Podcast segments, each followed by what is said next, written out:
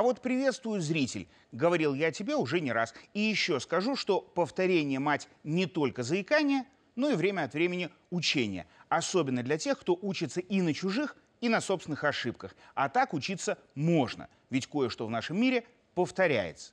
Вот я, например, Глеб Лавров, уж сколько раз повторял о связи социальных медиа и негативных феноменов на выборах в Бразилии. И после попытки там госпереворота, повторю, связь есть.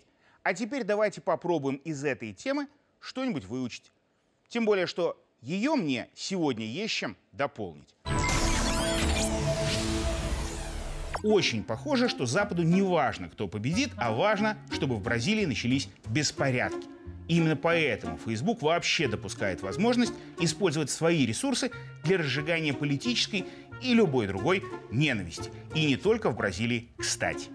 Вот таким был эфир программы «Лавров за гранью» в середине сентября. А то, что произошло в начале января в Бразилии, ты, зритель, тоже уже все сам видел. То есть, по факту, от предположения до продолжения поменялся только цвет моих подтяжек. А так, тютелька в тютельку.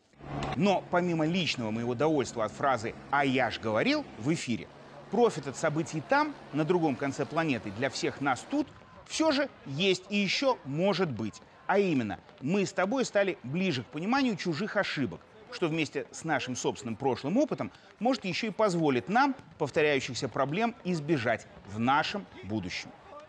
И для этого необходимо, хоть и недостаточно, осознать, что социальными сетями для организации протестов в любой стране по всему шару не только могут воспользоваться внешние силы, но и воспользуются этим инструментом обязательно. Не зря ж такому хорошему злу пропадать.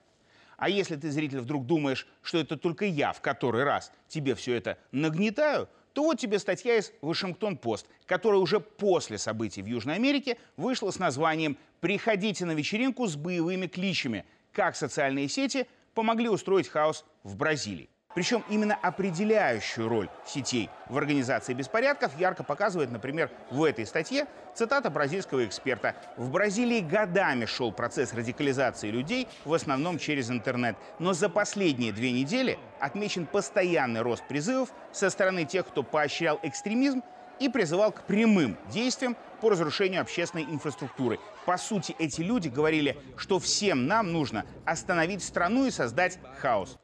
Звучит знакомо же?